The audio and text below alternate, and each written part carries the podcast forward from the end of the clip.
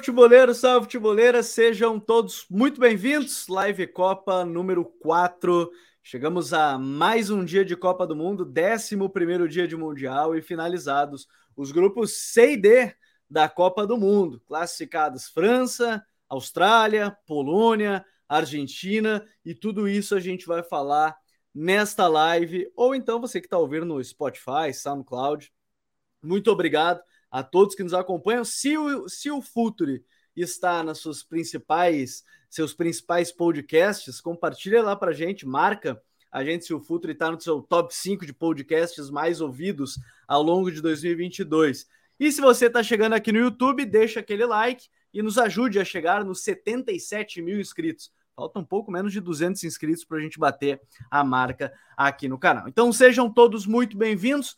Hoje bastante coisa para falar. Hoje tem momento de desabafo também, né, para falar da seleção da Dinamarca, que derrubou todos os analistas, todos. Ela simplesmente derrubou todos os analistas, ficando com a lanterna do grupo. Derrubou alguns apostadores também, derrubou um monte de gente, né, com a, com a Dinamarca ficando em último no seu grupo, no grupo, no grupo D.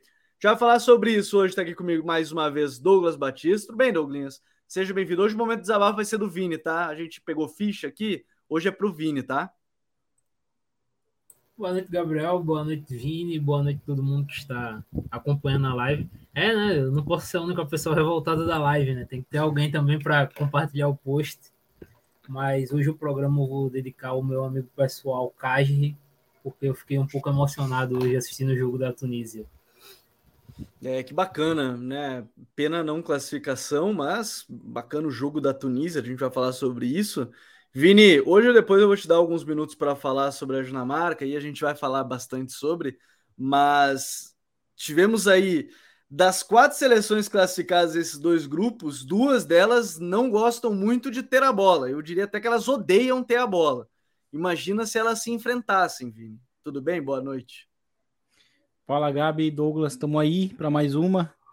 Dia de dia que foi complicado, né? Pelo menos nos jogos do meio-dia porque a Dinamarca, ela de fato quebrou muita gente. E eu confesso que assim, é, eu achei que isso ali seria o um ponto máximo da minha fúria, mas daí chegou a, a Polônia, né? Que ainda, vamos explicar com imagens o que, o que fez no jogo em que precisava de uma classificação.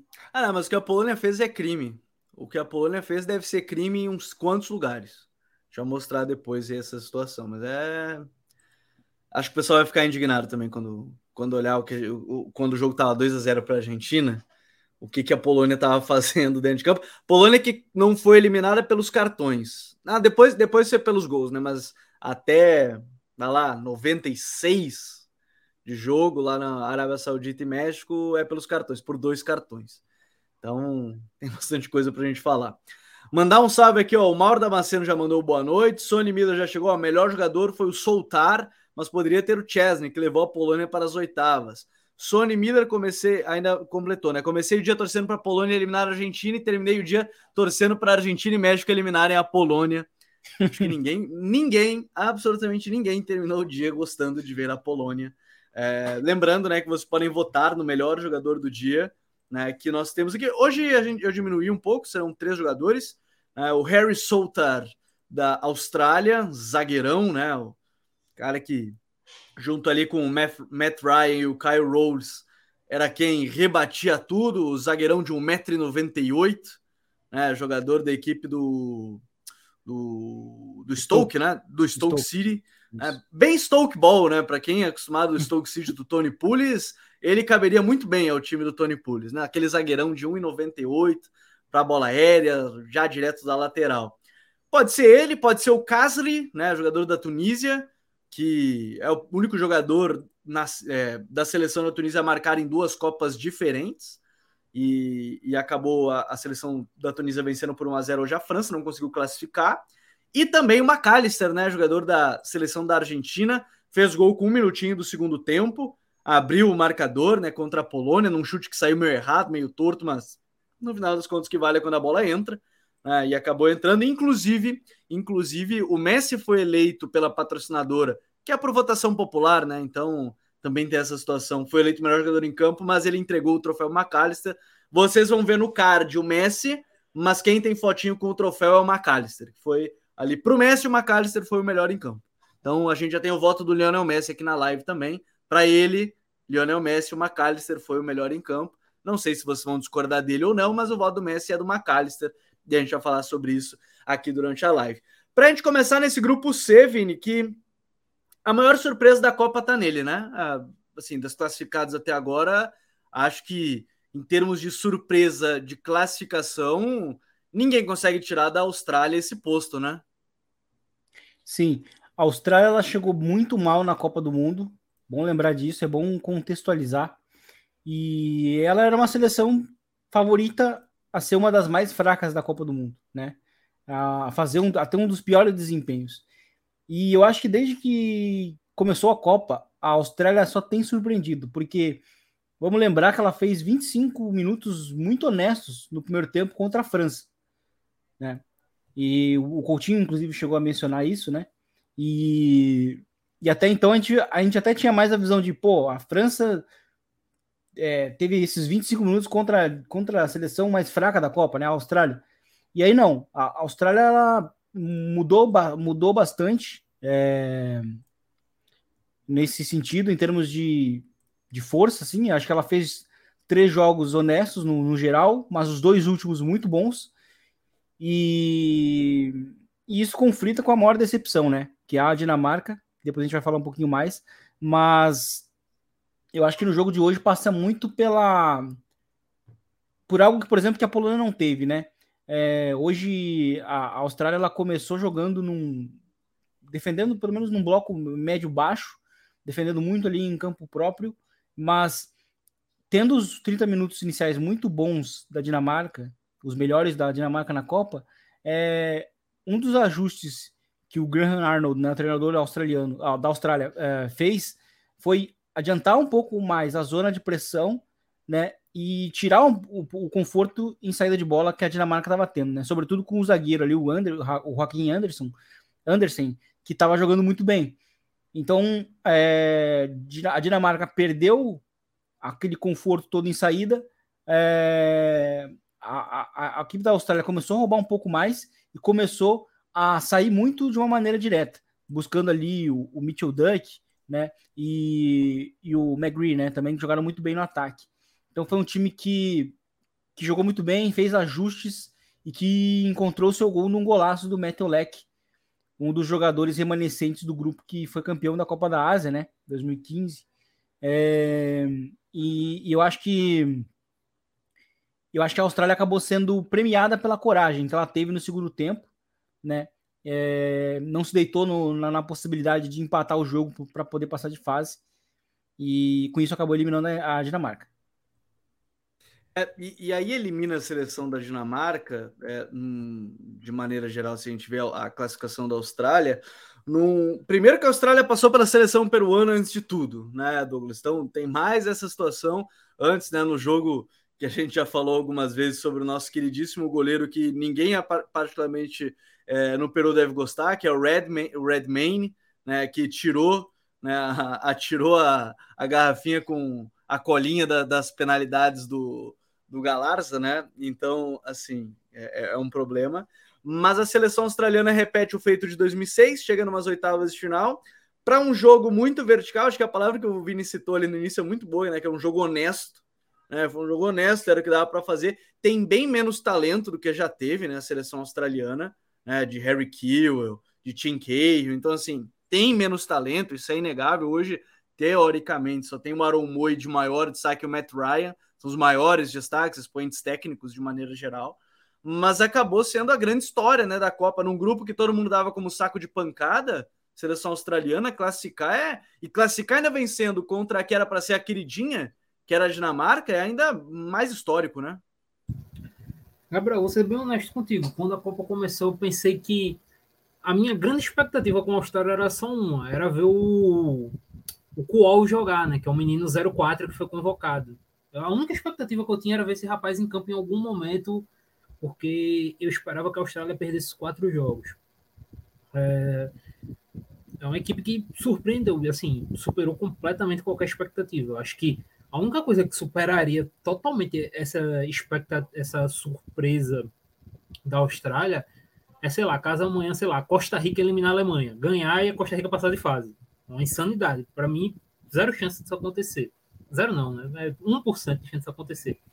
Mas a única chance que eu vejo de alguma coisa ultrapassar a Austrália, porque, como o Vini citou, em dado momento a Austrália jogou bem contra a França, ofereceu uma boa resistência para a França, saiu ganhando né, contra a França, se eu não me engano. A Austrália faz 1 a 0 contra a França. É, vai bem contra a Tunísia, vai bem hoje.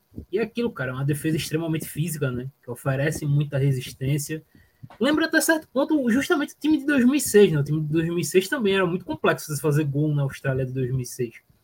É, a Austrália era eliminada para campeã Itália com um gol de pênalti da Itália aos 90 minutos, mais ou menos, já no final do jogo, jogo indo para prorrogação. Então tem, tem essa semelhança, são equipes muito difíceis de tomar gol, né? É, a Austrália tomou quatro gols na Copa, mas ela tomou todos os gols em um jogo, né? Contra a França. Ela passou uhum. em branco é, contra a Dinamarca e contra a Tunísia. Então isso fala muito sobre o estilo dessa seleção e onde está o ponto forte dela. E se a gente for puxar também, se a gente for considerar que a Copa começa desde, as, desde a repescagem, eles também não tomaram um gol do Peru. Então, uma equipe defensivamente muito segura, que consegue é, segurar bem os adversários, sabe bem o que fazer sem a bola. Então, é uma equipe interessante. E aí fica aí o detalhe, né? A Austrália passou com a mesma pontuação da França. A França foi primeira do grupo no saldo de gols, justamente que construiu contra a própria Austrália. Mas as duas passam com seis pontos. E, e assim, né? Isso de não sofrer gols acaba sendo o ponto-chave que a gente comentou alguns dias aqui, né? Que era a questão de não sofrer gols, às vezes te ajuda a ganhar campeonatos. Não é o caso da Austrália, não vai ganhar a Copa do Mundo, mas é, é o caso de ajudar numa, numa eventual classificação que se confirmou, né? E, e, e assim, é claro que.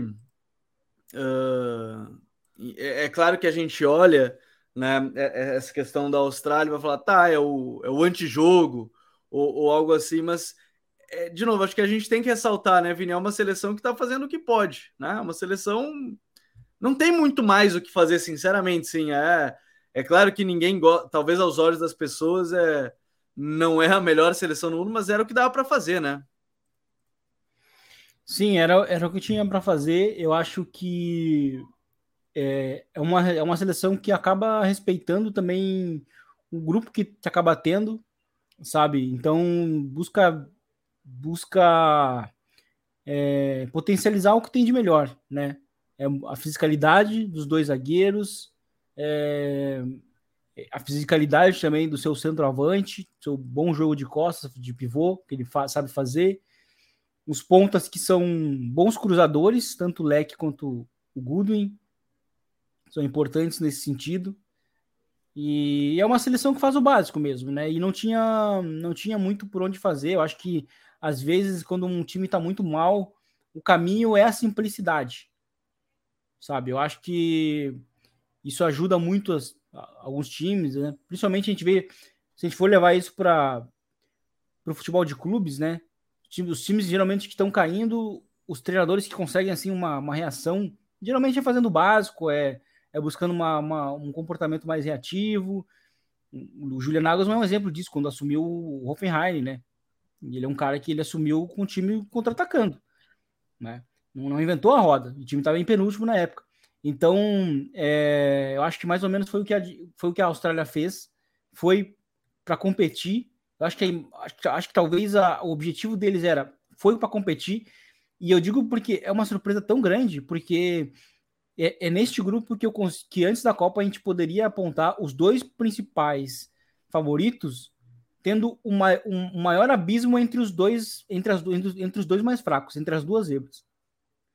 Porque se a gente olha para o grupo da Alemanha e da, e da Espanha, a gente tem o Japão, que terminou bem as eliminatórias e, e, estava, num, e estava naquele dilema de o Japão deu azar nesse grupo porque teria potencial para ser uma surpresa, mas só que caiu num grupo muito difícil. Mas o Japão estava ali, entendeu? Como um ponto forte. Só que tanto Tunísia quanto, quanto Austrália tinha um certo abismo bem grande, né? E então acho que é por isso que é, acaba sendo mais surpreendente por esses fatores. A Austrália vindo mal de eliminatórias muito ruins, é, já não fez um jogo excelente contra o Peru e, enfim, não tinha muito, muitas armas. E é bom lembrar também que, né, um, um dos zagueiros titulares, né, o, o, o Sainsbury, né, ele não foi convocado, né? E isso uh, foi um dos, um dos problemas, né? Porque ele, ele, ele, é, ele, é, ele é genro né, do treinador e Sim. acabou ficando de fora da lista. E muitos falou isso porque ele era o titular na campanha toda mesmo, né? A campanha das eliminatórias. E ele não foi convocado e, curiosamente, é o miolo de zaga um dos principais pontos de resistência desse time. Fica o questionamento se ele se tornou genro do técnico depois ali, perto da convocação, ou já era. Aí ele deve ter feito alguma coisa, em algum almoço de família, alguma coisa. Porque, pô, a gente olha o Luiz Henrique aí, pô, ele se dá bem com o Ferran Torres. Aparentemente, né? Na live dele ele já falou que o Ferran não pode brincar. Ele, depende da comemoração do Ferran. Depende é, ele só não pode fazer o. Não pode avisar que a filha dele tá grávida, né? Se avisar, o Ferran Torres não pisa mais num gramado, segundo o Luiz Henrique, diz que ele não joga mais. Mas, pelo menos eles, o Luiz Henrique aparentemente se dá bem com seu genro, que é o, que é o Ferran Torres. Caso, caso alguém não saiba, o Ferran Torres é genro do, do Luiz Henrique, treinador da, da seleção espanhola. Agora, a Austrália, ela. Primeiro que para quem é, gosta de. É, me fugiu a palavra. É, a versão, o Andrei Cavaleiro até bota a versão oficial de não convocação do Gen é condição física. É, deve ter feito alguma coisa então, no, no meio do caminho, viu, Andrei? Agora, para quem é supersticioso, né, a Austrália vai enfrentar a Argentina. Né? E para quem é dessas superstições, a Austrália o time que elimina a Austrália, digamos assim, no mata-mata, como foi em 2006, né, é campeão do mundo, né, a Itália. O, o Douglas até citou ao longo da, da análise que a gente estava falando. A Argentina passou da Polônia hoje num jogo que só teve um time. Depois a gente vai falar um pouquinho mais sobre, só teve um time. Num jogo que é outra seleção já em campo, né, Douglas? Assim, se sente uma seleção muito mais leve. Mesmo com o pênalti perdido, se fosse talvez em, se fosse um jogo contra a Arábia Saudita, no 1 a 2 ou contra o México, perdesse um pênalti, é, o clima seria muito diferente. Hoje perdeu o pênalti e manteve o ritmo, amassou a, Polônia. Polônia não tem nenhuma chance clara durante o jogo. Então, assim, é uma outra Argentina que chega para esse mata-mata, né? Sim. É, primeiro, o, a escalação do, do Scaloni me surpreendeu, porque eu não vi ele colocando, a gente até conversava isso em off, né? Pós-transmissão aqui. Ontem mesmo, é... né? A gente falava. Ontem Sim. mesmo, depois do episódio. Que a gente não, eu não via ele colocando McAllister e Enzo juntos. Eu acho que em algum momento ele, ele iria abrir mão de um deles, mesmo eles sendo os melhores meias da Argentina nessa temporada. O McAllister fazendo uma temporada muito boa no Brighton e o Enzo, o principal jogador do Benfica. É, mas ainda assim eu não enxergava ele colocando os dois e ele me surpreendeu positivamente colocando ambos. É, e deu, deram muito resultado. São realmente, não só pelo que fazem nos clubes, mas pelo que fizeram, na, a, estão fazendo né, na Copa, os melhores meias da Argentina. O McAllister oferecendo muita coisa é, entre linhas e próximo ao gol, já tinha feito isso nos seus 60, 65 minutos por ali contra o México. É, e o Enzo, até nessa função mais de 5, né, que ele não faz isso no Benfica, ele, é, ele joga numa dupla com o Florentino, né? Ele não sobe tanto assim, mas ele é um pouco mais solto no Benfica, mas distribuindo muito bem o jogo, encontrando muito passe entre a linha, né? Uma qualidade impressionante dele. Então você vê os dois crescendo e evoluindo com essa seleção. E a partir do momento que os dois entram, já dá um equilíbrio muito maior para a Argentina. A Argentina consegue girar a bola mais rápido, é, consegue encontrar caminhos melhores. É, o Álvares no lugar do, do Lautaro, Lautaro. também tem que ser comentado. Sim. É, a Copa do Lautaro é muito porque assim, o Lautaro ele é um jogador que ele é muito específico na forma dele de jogar. O Lautaro é um, um ótimo finalizador, um cara que tem um bom desmarque, mas a participação dele em construção, em apoios é baixa. É pequena. Até porque na Inter a maioria das vezes era o Lukaku, né? Que fazia esse apoio, ele, ele podia desmarcar e tudo mais, mas era o Lukaku que saía para regerar apoio, né? Que muita gente até desconsidera Até o essa próprio parte do Dzeko, Lukaku, né? inclusive. Até o próprio, O próprio Dzeko, Dzeko. quando, quando o Lukaku sai. Então ele não, não é muita característica dele. E quando a Argentina estava com essa dificuldade muito grande em criar, de se projetar no último terço dos adversários, como foi nos dois primeiros jogos, nos dois primeiros jogos nem tanto assim, mas assim, o segundo tempo, né, contra a Arábia Saudita e o primeiro tempo, principalmente contra o México, a participação dele no jogo é quase que nula. Ele quase não participa, quase não toca na bola. Então o jogo dele fica muito escondido. Já o Álvares é um cara mais participativo, é um cara de boas movimentações, bons apoios, e isso termina facilitando. Pode-se até se dizer, curiosamente, que talvez o gol que o, que o Álvares perdeu no primeiro tempo, o Lautaro fizesse, né? Porque é a característica do Lautaro pegar aquela bola que o Enzo, foi o Enzo? Não lembro se foi o Enzo foi o McAllister, que deu a bola em profundidade para o Álvares que ele chutou Foi o Enzo, foi o Enzo. foi o Enzo, né? Então, assim, talvez nesse tipo de lance o Lautaro fizesse o gol, mas de forma geral, o Álvares ele melhora o funcionamento da Argentina. Então, é, foi bom, né? foi interessante essas mudanças do, do Scaloni. O Scaloni que não teve medo de mudar, né? Ao longo dessa primeira fase. Ele rodou bastante o elenco. É, hoje, por exemplo, ele fez uma outra mudança em questão de estratégia, que foi o Cuti Romero de volta, né, no lugar do Lisandro Martinez. Todos os jornais argentinos falaram que esse foi. Primeiro ponto foi a altura, né? É, porque ele é, acho que é 12 ou 13 centímetros mais alto que o Lisandro, e aparentemente a Argentina imaginava que a Polônia ia jogar com Milik e Lewandowski.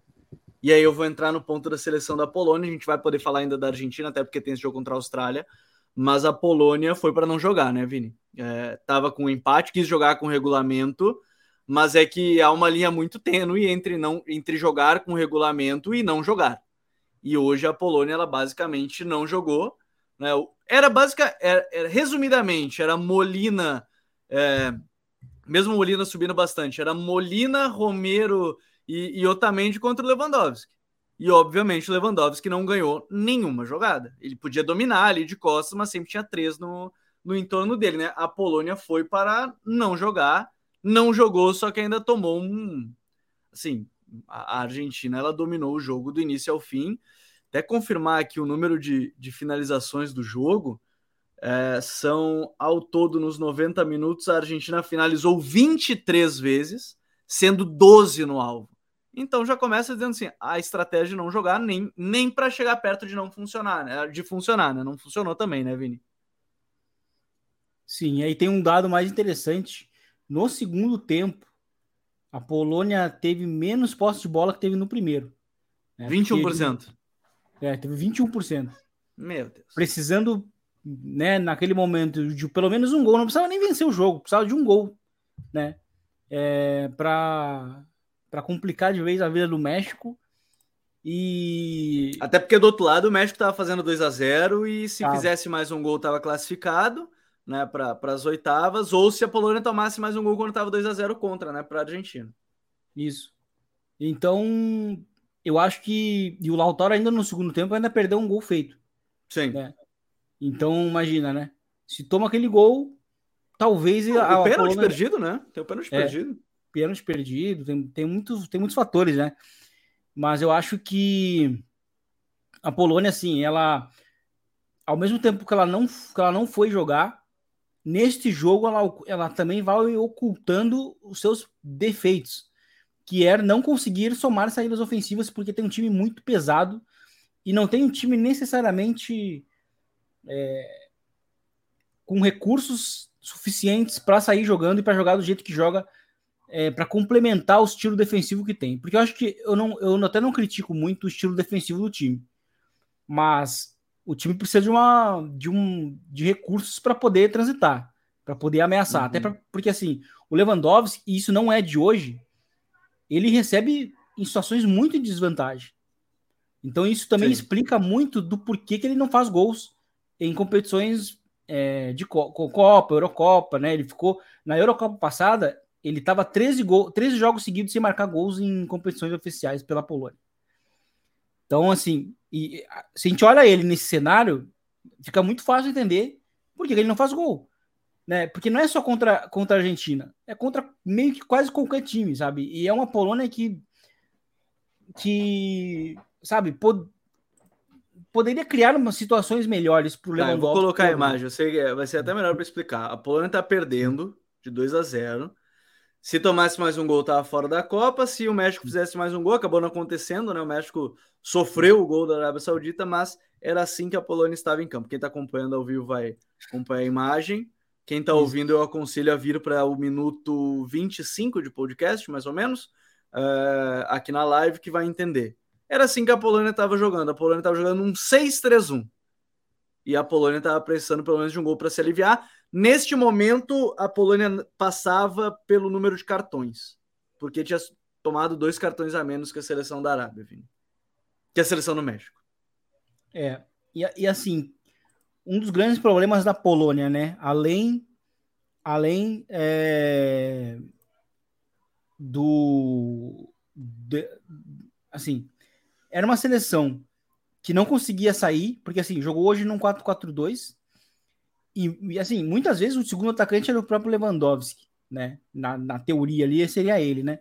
E, e assim, se tu tá sendo superada por, por cima, né? Porque por baixo também era um time que até quando não pressionada, errava passes. Então, assim, é um, era um time que não tinha saída, sabe? É, e aí, depois, no segundo tempo, tem a tentativa de colocar é, o Zielinski, né, como esse segundo atacante no início do segundo tempo. E aí já, já logo tomou gol. Que eu acho que também já não, ia, já não iria dar certo no segundo tempo. Acho que hoje, principalmente para esse jogo, talvez uma das principais chances da Polônia, é, pelo menos a, competir no ataque, seria ter os dois noves né? O Milik e o Lewandowski. Para pelo menos não ficar na sobra fácil para os dois zagueiros ganharem, é. né? Já que o Lewandowski. Sim, já, e já, até porque o Lewandowski nessa seleção é muito também um lançador, é um cara que precisa sair muito em apoio para poder gerar jogo. É, faz sentido ele tentar colocar esses atacantes em condições. E o Milik nem entra no jogo, né? Isso, é, quem entra é o Piontek, que também não é esse cara da, de receber a bola numa desvantagem absurda, sabe? Então, é, eu acho que assim, hoje a Polônia nem acredita como ela passou. Acho que essa é a verdade, porque, sabe, tá numas oitavas de final de Copa sem fazer absolutamente nada. É bom lembrar que quando eles venceram a Arábia Saudita, eles, eles também estavam sendo superados pela Arábia Saudita. Aí teve, teve o lance do pênalti, né, que poderia ter, ter, ter sido ali o, um gol. E, enfim, aí o jogo poderia ter terminado empatado, enfim. Mas é uma seleção que, que sem dúvida, assim, gera as piores sensações, assim, na Copa.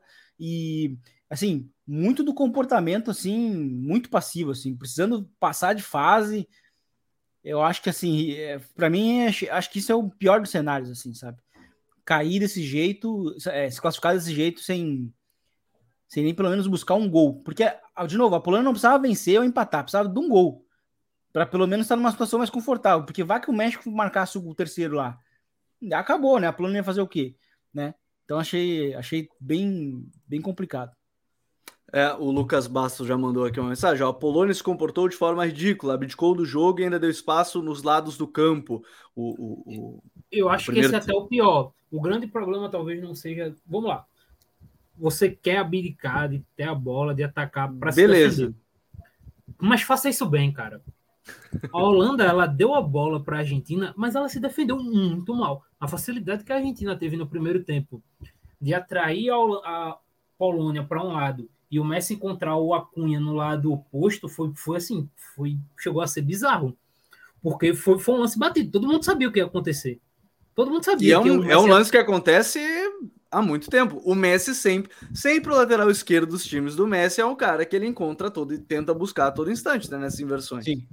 Só que em algum momento você tenta fazer alguma coisa para, não diria impedir, porque é impossível, mas pelo menos dificultar. O lance é, o Acunha no primeiro tempo ele entrou sozinho umas três vezes, claramente.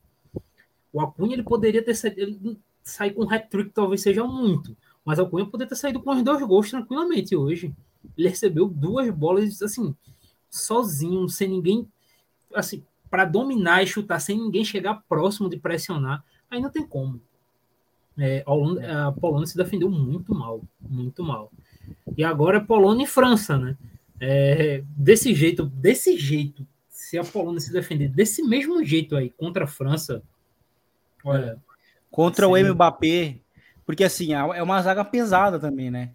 Então imagina o Mbappé acelerando ali, porque um das virtu uma das virtudes né, da França, não só o Mbappé também, né? O Dembélé ou o Coman vindo do banco, é, tem sido acelerar o jogo pelos lados, né? Então assim, é, o Mbappé não vai ser né, tão errático no último terço como foi hoje o Acunha. Porque é, se o Mbappé tiver Acunha, três chances, ele faz dois gols. É, se tem chance, ele faz dois gols. É, e, e, ou termina também com uma, talvez umas duas assistências, porque o Acunha ele, ele poderia ter terminado também com mais de uma assistência no jogo.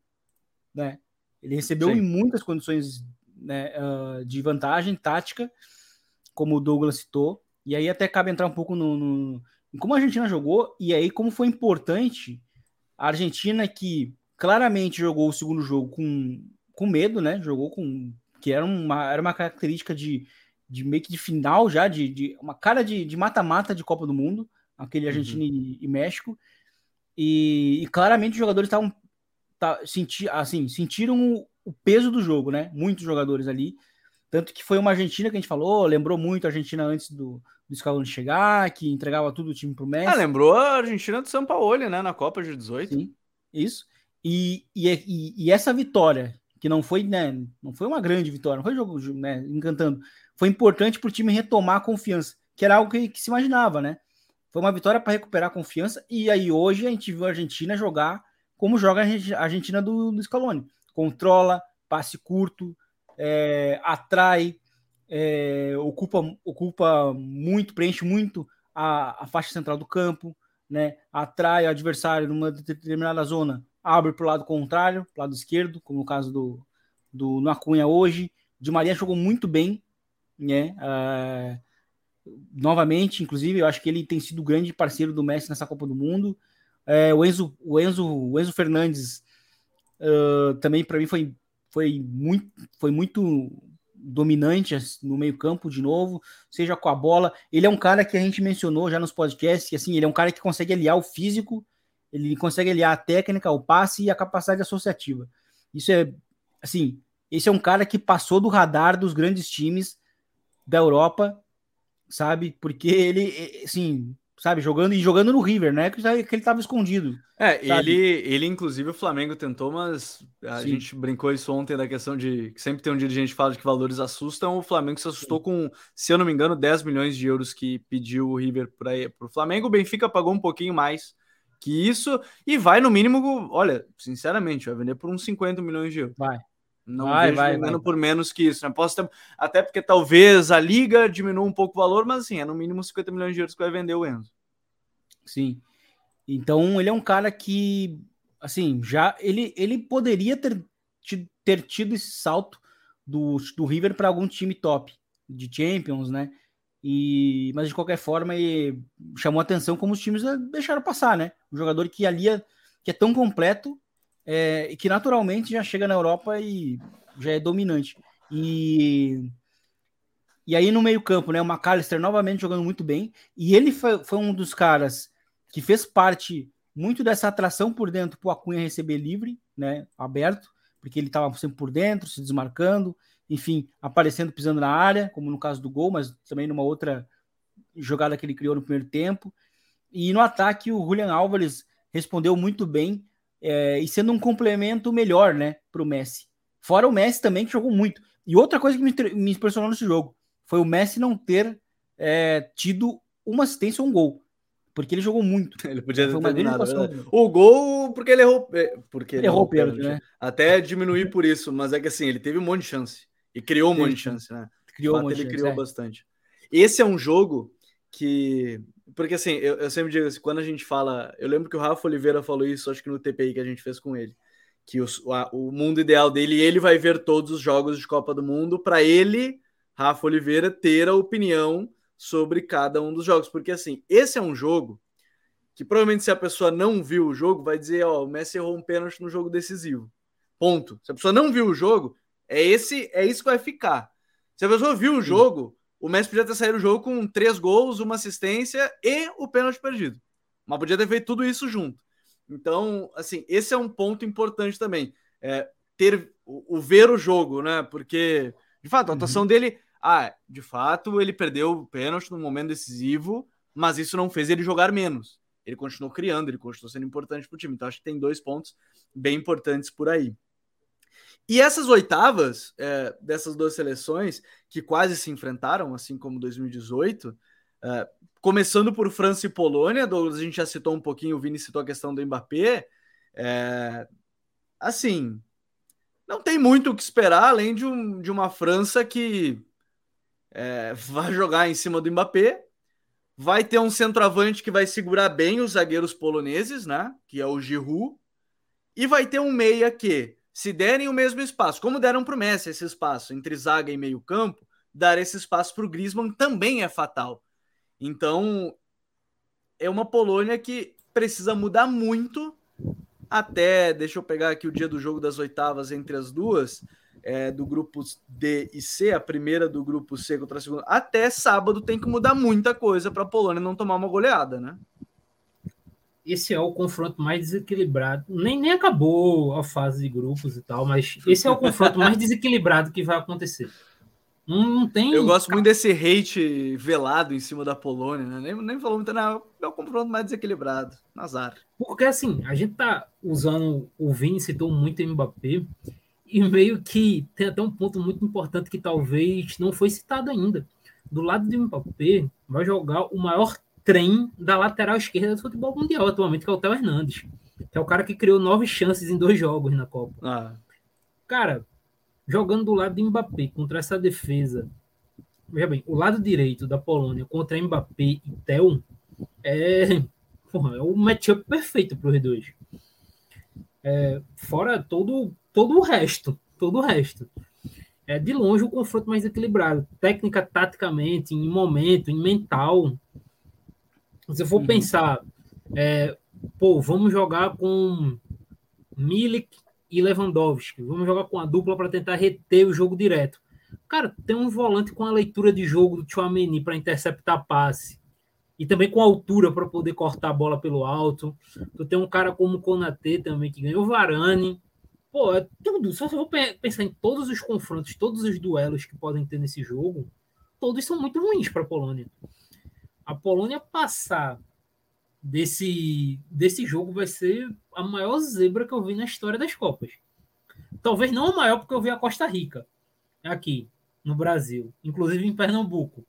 Mas depois da Costa Rica, provavelmente é maior, porque tudo age contra a Polônia nesse confronto. Tudo. É, não tem, não tem muita coisa que.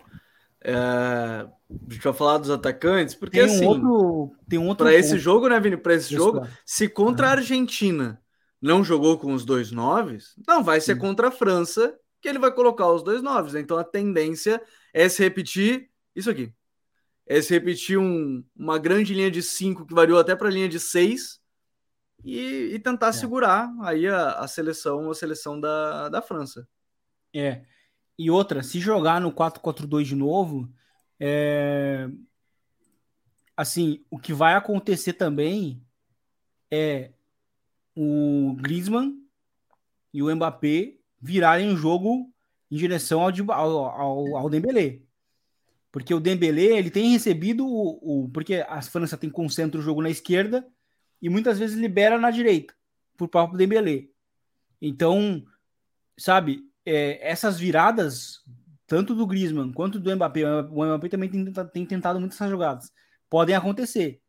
E aí é um é um Dembélé, não sei porque de bala, mas eu não sei porque o Dembélé pode ser o cara que, que pode castigar, principalmente porque ele está fazendo uma Copa de acerto é, nos, no, nos metros finais muito grande. E tem um outro ponto, né? Mesmo se usar também dois noves, hoje a França, pelo menos nos jogos que mostrou, nos dois primeiros, é, com o time titular, controlou bem a profundidade, né? E os embates físicos. O, o Pamecano tem feito uma boa Copa né? E o, e o Varane, que jogou o segundo jogo, foi bem é, nos minutos que ele jogou, até, até ser ter substituído. Então, é um jogo que não tem muito para onde a Polônia. Até porque imagino até ter uma outra situação, que é provavelmente o Condé deve jogar de lateral direito de novo, então você vai ter Condé, o Pamecano e mais um dos zagueiros, né? O Varane, provavelmente, não sei se vai ser o Varane por hierarquia, enfim, quem vai É. ser o zagueiro. Mas Qualquer um é um, tem- é um embate ruim, porque pode ser o Konatê. O outro zagueiro. Exatamente. Então, Então- qualquer um, do, qualquer um dos três é um embate complicado para a dupla de, de atacantes. Ou se for atacante único, eu até estava acompanhando aqui agora há pouco o Lewandowski deu entrevista pós-jogo e a seguinte frase: "O- a Copa do Mundo está servindo para o pessoal se soltar, aquela soltada assim naquele, naquele ódio. A frase dele foi a seguinte: hoje eu fui zagueiro. Então o clima também vai estar maravilhoso né, no vestiário da seleção polonesa para a partida. É, e ele não mentiu, né? Ele não, não mentiu muito nessa, nessa frase dele aí. Ele foi. Se ele não foi zagueiro, ele foi volante. Ele foi o camisa 8 do time no meio-campo ali a, a todo instante. Então, é, tem muito disso. O Fagner dos Santos até botou aqui, ó, achei o time da Austrália parecido com a Polônia. O Otávio Augusto botou que o Tata Martino seria facilmente campeão treinando uma das grandes. Ele não foi muito bem na seleção da Argentina, viu, Otávio? Não sei se ele volta para seleções. Acho que para clube, sim. Para seleções, eu começo a ficar um pouquinho de dúvida, né? Acabou o contrato dele hoje, inclusive, né? Com a, com a seleção mexicana. Sim. Ele mesmo falou isso depois do jogo, né? Meu contrato encerra hoje, depois do apito final, encerrou, não tem mais nada a ser dito. E o Pedro Vitor botou uma pergunta que é o Gakpo e o Enzo Fernandes são os dois candidatos à revelação da Copa? Sim. Acho que sim, né? Não sei se tem mais algum aí de maior destaque dos jogos, mas acho que esses são os dois principais neste momento de Copa, né? Pode ser que a gente tenha outra, mas neste momento, particularmente, não lembro de outro de cabeça, assim. Possivelmente os dois. Talvez se. Ah, não, tá. Rodrigo, Peraí, tem Gavi e Pedri, né? Kudos. Tem o Kudos. É, o. Também. Ah, e tem o, Pe- o Gavi e o Pedri, né? É. Porque é a primeira Copa, provavelmente, assim, ah, o Revelação, eu gostei que o Andrei botou um bom ponto, é Revelação ou jogador jovem, porque Revelação, Revelação, esses caras não são, mas é a primeira Copa deles, então eles provavelmente entram na disputa, né, porque se eu não me engano é Sub-23, e aí vai entrar uma galera boa, né, vai entrar Pedri, Gavi, Bellingham, Enzo, Bellingham. Hakpo, Vai entrar um monte de jogador bom. Musiala, dependendo da distância que eles forem na Copa, vai entrar um monte de jogador bom. Sub-23 até o Mbappé, né? Poderia entrar nessa. É, mas ele só não entra em revelação porque ele já tava né? na outra. Ele Ele só não entra. É, exatamente. Então, eu não sei exatamente qual é o critério da. É, tem o Da Musiala FIFA. também falando ali. É, o Musiala, assim, eu não, eu não tenho certeza do critério. Depois até vou confirmar e eu trago isso amanhã na live. Aí eu confirmo direitinho, dou uma pesquisada melhor. Mas se for primeira Copa. A gente citando bem aqui no- nos comentários. Se for primeira Copa e sub-23, tem uma galera que é consolidadíssima nos seus clubes que vai entrar na, na disputa. Né? É. Ah, se for primeira Copa e sub-23, eu vou tentar confirmar durante a live, senão eu trago amanhã. É mais um compromisso para vocês acompanhar amanhã, que aí eu trago certinho esse detalhe da revelação da Copa. Então, qualquer coisa aí eu trago sabe amanhã. prender a audiência. viu? É, o homem aprendeu, eu aprendi. Eu fiz faculdade para isso, para aprender a a aprender a, a audiência. É, e aí, no outro jogo, já que o, o, o Fagner ele falou que a, a Polônia lembrou muito a Austrália, ou vice-versa, a Austrália lembrou muito a Polônia. Para esse jogo, Douglas, é, não ver. O cenário eu acho que vai ser igual, né? É, vai ser muito parecido. A Argentina com a bola. Acho até que o, o Scaloni não deve mudar a escalação porque ele vai manter o Otamendi, imagino, até para impedir um jogo aéreo, talvez, man Otamendi, manter o Cuti Romero, né, junto com o Otamendi, o Otamendi é o titular absoluto, né, uh, mas assim, é um cenário muito parecido com um time que tem ainda menos peças tecnicamente capazes de desequilibrar, né? Sim. É, acho que a grande questão aqui de- desse Austrália e Argentina é que a Austrália defende melhor que a Polônia, obviamente, e tem uma defesa mais física que a Polônia. Então, por exemplo, em jogos pelo centro, em jogadas pelo alto, vai ser um pouco mais complexo para a Argentina. Apesar que a gente nem tentou muita bola aérea hoje, nem tinha porquê. Mas em, jogos, em lances pelo centro vai ser um pouco mais complicado de entrar principalmente porque Álvares e Lautaro não são centroavantes no estilo Giroud, por exemplo, que jogou muito bem contra a Austrália, no, no embate Austrália e França. Então a gente ela não tem esse homem, né? Esse cara aí para jogar de costas, fazer o pivô e tal. Eles são outros, eles têm outro estilo, né? os centroavantes da Argentina.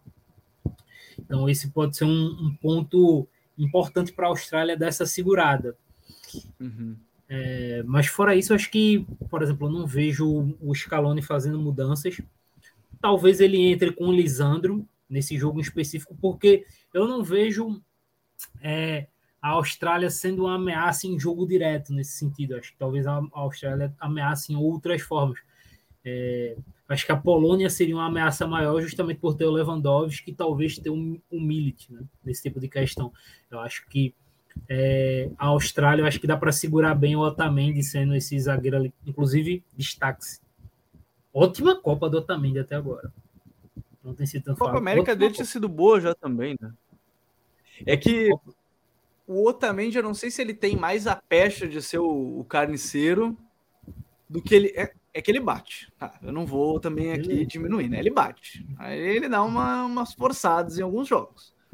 Mas ele não é tão ruim tecnicamente quanto pintam também, né? Porque ele jogou com. No... Eu não lembro se ele jogou Guardiola no City, chegou a jogar um pouco, acho que jogou. Jogou, jogou, jogou né? Jogou. E, uhum. e, ele era um zagueiro de lançamento longo e tal. Não é o zagueiro que vai sair jogando e tal. Mas ele bate, mas ele acaba sendo consistente. Nesse tipo de jogo ele acaba indo bem também, né? Nesse jogo que precisa aí, jogo mais físico, ele acaba, acaba indo bem. O prêmio jovem da Copa, tá? Eu não vou, eu, eu sei que vocês vão vir amanhã de qualquer forma acompanhar, né? O Vitor Hugo botou paçoqueiro também, era mapa da mina do City. Mandou aqui pra gente no, no chat. Mas o o Andrei falou e até confirmei já aqui, é o jogador que não tenha completado 22 anos até o início da Copa. Então, tá aí, 21 anos. Vai ter uma galera boa. A única coisa que eu posso dizer é que vai ter uma galera bem boa concorrendo. Mas... Nessa é. brincadeira, o Vinícius Júnior entra ou o Vinícius Júnior já tinha 22? O Vinícius tem 22 o já tinha, eu acho. É, o Vini já tinha. O Vini já tinha. Então, o melhor jovem aí e aparente, pelo que eu vi, é, e estreando em Copa, né, também. Então tem mais esse, esse fator, mas vai entrar uma galerinha, né? Musiala, Gavi, Pedro, só de cabeça aqui, o Kudos, o que a gente citou agora há pouco, o Enzo, o, Hakpo não, né? O Hakpo tem 23 já, né? O Hakpo não entra, então. É, ele já não entra, então já perdeu um grande concorrente aí, o Enzo. Dependendo do que acontecer. Também não, ah, não entra. Quem? Desculpa? O Kudos já fez 22. Ah, o Kudos já fez 22. Então, é, olha, por enquanto a briga é interessante entre os da, entre os da Espanha, o Enzo e, e tudo mais. Você vê algum tipo de. Assim, para a Austrália vai ser esse jogo direto já, Vini? Mas como é que você vê esse confronto entre as duas equipes aí? Muito parecido com o jogo de hoje. Muito parecido.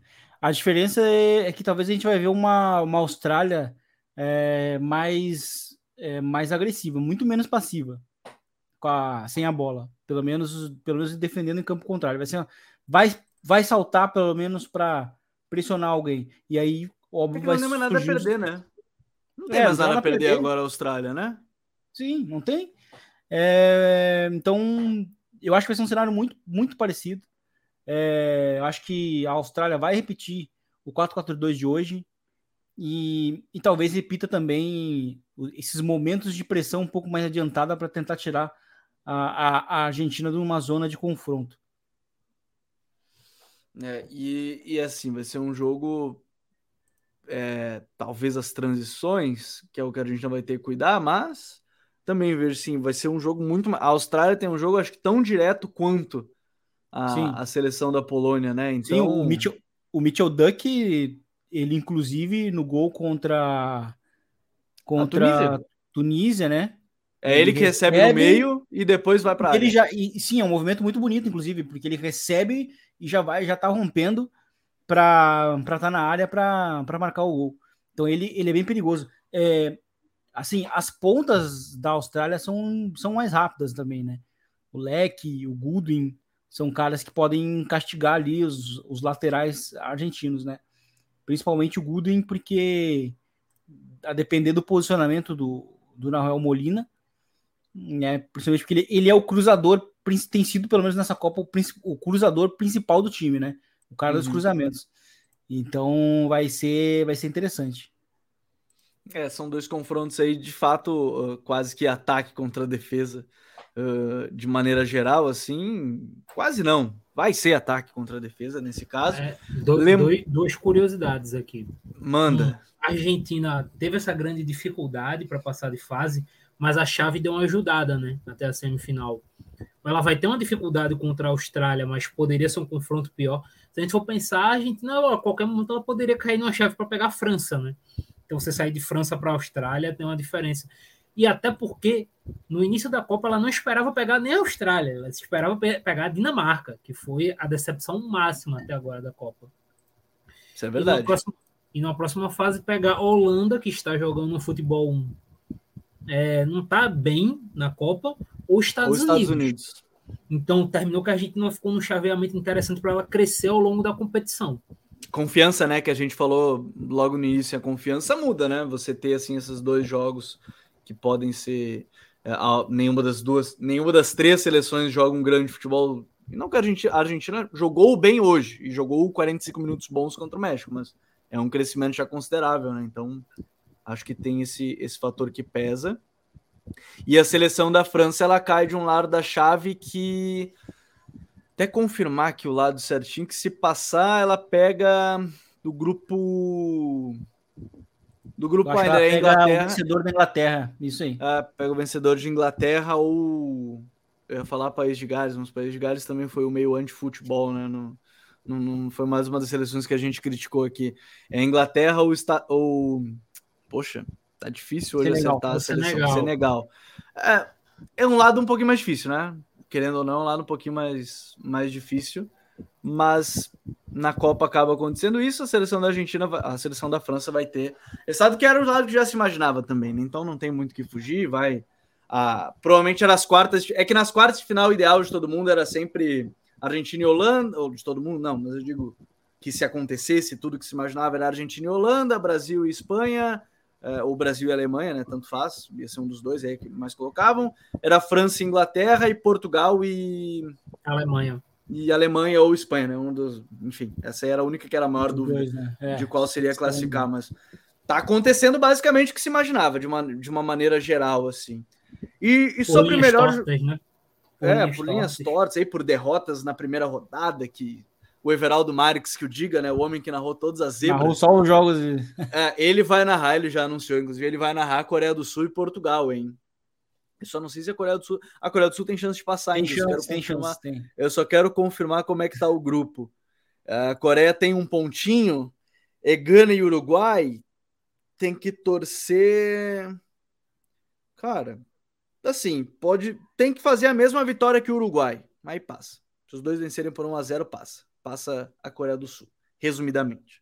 Porque a, a Coreia do Sul tem saldo menos um e o Uruguai tem saldo menos dois. Então, vencendo pelo mesmo placar, elas ela, ela, a Coreia do Sul acaba passando. Como o EV narrou todas as zebras até agora, ele que narra Coreia do Sul e Portugal. Portugal provavelmente preservando muitos jogadores.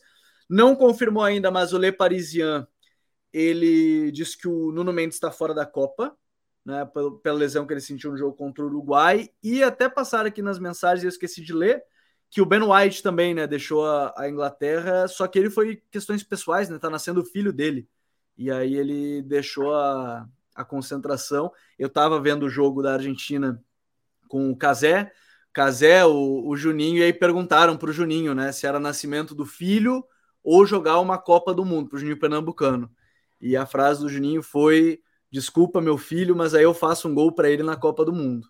O Ben White preferiu acompanhar né, o nascimento do filho, voltou à Inglaterra. Eu falar uma é coisa. Porque assim, ele não, ele não veio a jogar, né? Eu acho que ele não era pois nem é. a primeira opção de reserva para da, da, Inglaterra, então ele optou por sair. É isso aí, é. né? E aí foi acompanhar o nascimento do filho. Que tá jogando Agora, bem, o Ben White, que tá jogando sim. bem, diga de passagem no. No Arsenal assim, se, se serve o o André lembrou, né? O Bebeto fez isso. O Bebeto é, fez o embala neném, né? É verdade, fez o embala neném.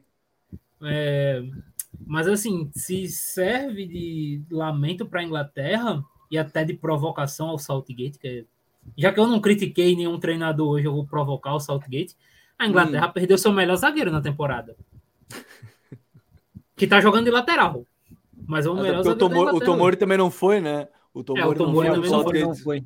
É. O Saltgate tem alguma coisa contra jogadores muito bons. Eu já, já, já notei isso. Mesmo. Segundo ele, os jovens zagueiros ingleses não mostraram futebol para tirar os experientes. Foi essa a frase Sim. dele. É, eu ia dizer o seguinte: Phil Foden é reserva do do Sterling, né? Então. É, o Southgate ele tem algumas escolhas que merecem. Inimigo é, do talento. Inimigo... Eu acho que, infelizmente, a gente vai deixar essa pecha para ele até o final dessa Copa. Uh, a gente vai deixar a pecha do inimigo do talento pro, pro querido Gareth Southgate. Melhor jogador da, do dia, não da Copa, melhor jogador do dia. Na votação, 46% para o McAllister, 40% para o Casri, 14% para o Soltar. E eu não sei se o pessoal do chat tem algum outro jogador que gostaria de citar. Cite agora o Cálice para sempre. Né? É... O Casri ele tem a história mais legal, apesar de não classificar. Acho que tem a história mais interessante. Só que também pegou a França bem desinteressada no jogo, diga-se de passagem. Né? O gol da Tunísia, o Fofaná achou que estava jogando aquela, aquelas, aquela, aquela pelada que é pediu parou, né? Ele foi mole na bola, aí ele toma um carrinho na bola e sai levantando a mão já. Mas foi um bonito gol.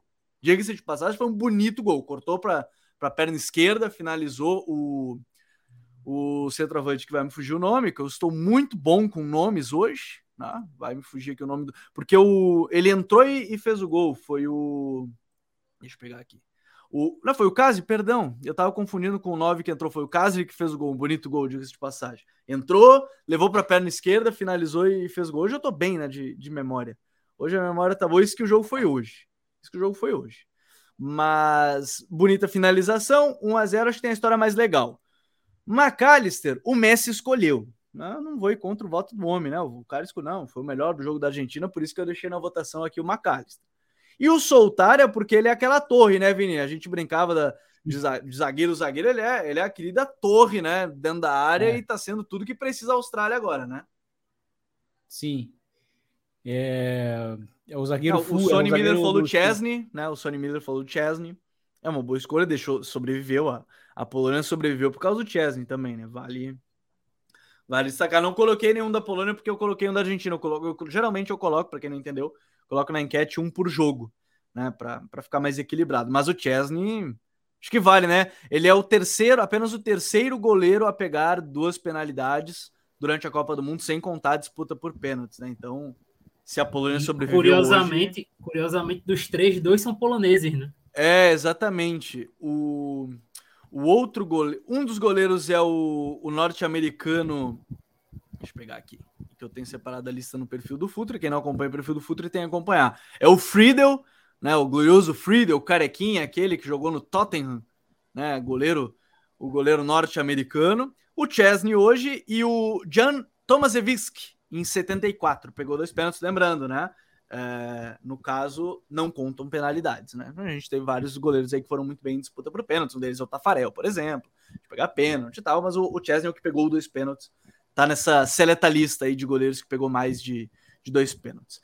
Vini, quem é o teu melhor jogador do dia? Tá, o Lucas Reis falou para ele é o Soltar, tem uma história legal até de convocação, né? Ficou um tempão sem jogar. É, o Van Nascimento, que mesmo perdendo o pênalti, Messi foi o melhor do jogo. O André falou que o Aldo Alziri, o melhor jogador da, Pol da Polônia hoje, né? Perdeu alguns golzinhos. Ou melhor, fez o golzinho no final, né? E aí a Arábia Saudita descontou e aí já aliviou tudo.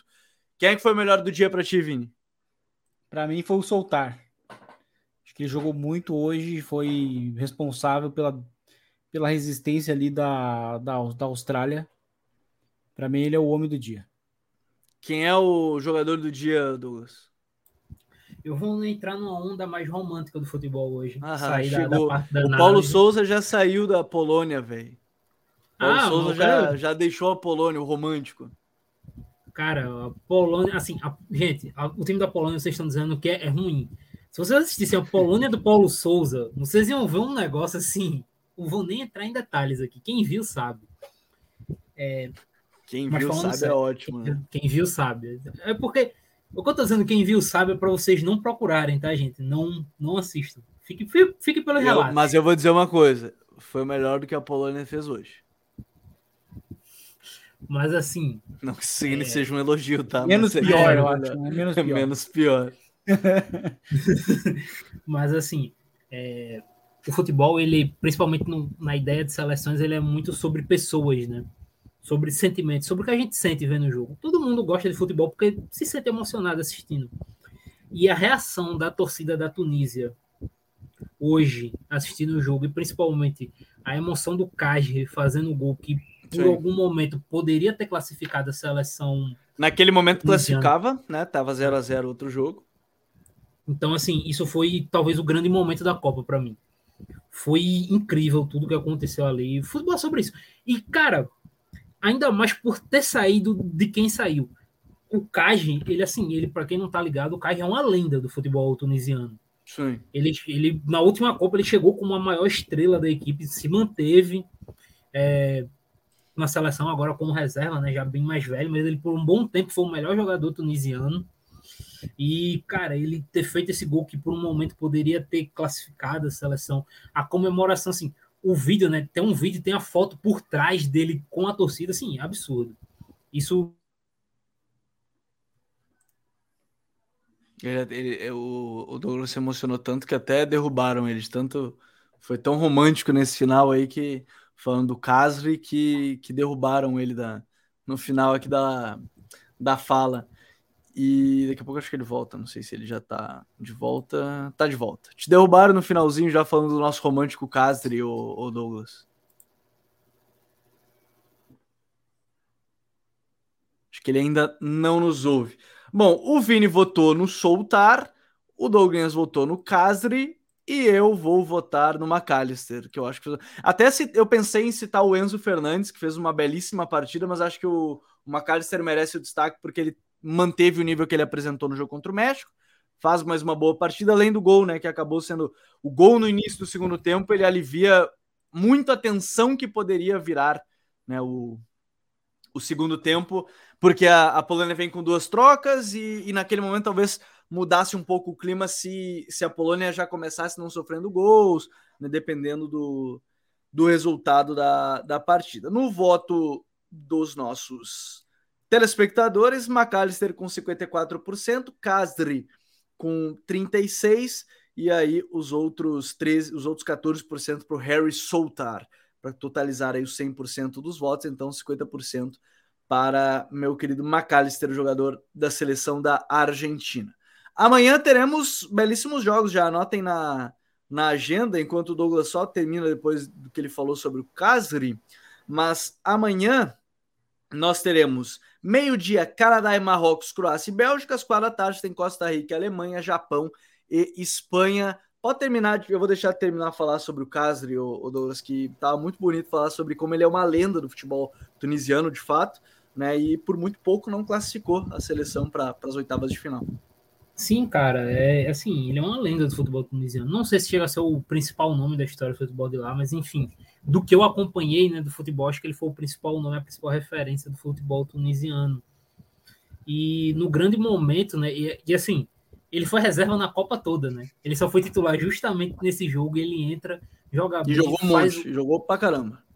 Faz o gol que pode ser o gol da classificação. É aquele negócio do, do cara que é importante, né? que ele assumiu esse papel e talvez tenha sido o último grande momento dele com o povo dele, né? Para o povo dele. E a comemoração disso, é, do gol, acho que exemplifica isso. Tem umas fotos muito boas pegando de trás ele comemorando com a torcida. Cara, acho que para mim futebol é sobre esses momentos aí. Então, acho que meu voto vai no Caio por causa disso. É, o querido Casri também aí recebendo a sua porcentagem de votos. A gente volta amanhã, né, com saber a definição já dos grupos E e F dessa Copa do Mundo. Sexta-feira tem seleção brasileira também em campo. Douglinhas, valeu. Vini, também valeu. A gente volta amanhã para falar mais sobre Copa do Mundo aqui no Live Copa. Um grande abraço para todo mundo. Permaneçam aqui no canal assistindo as análises táticas que a gente mantém as postagens também de treinadores, jogadores que estão chegando no futebol brasileiro. Um grande abraço para todo mundo e até amanhã. Valeu! Tchau.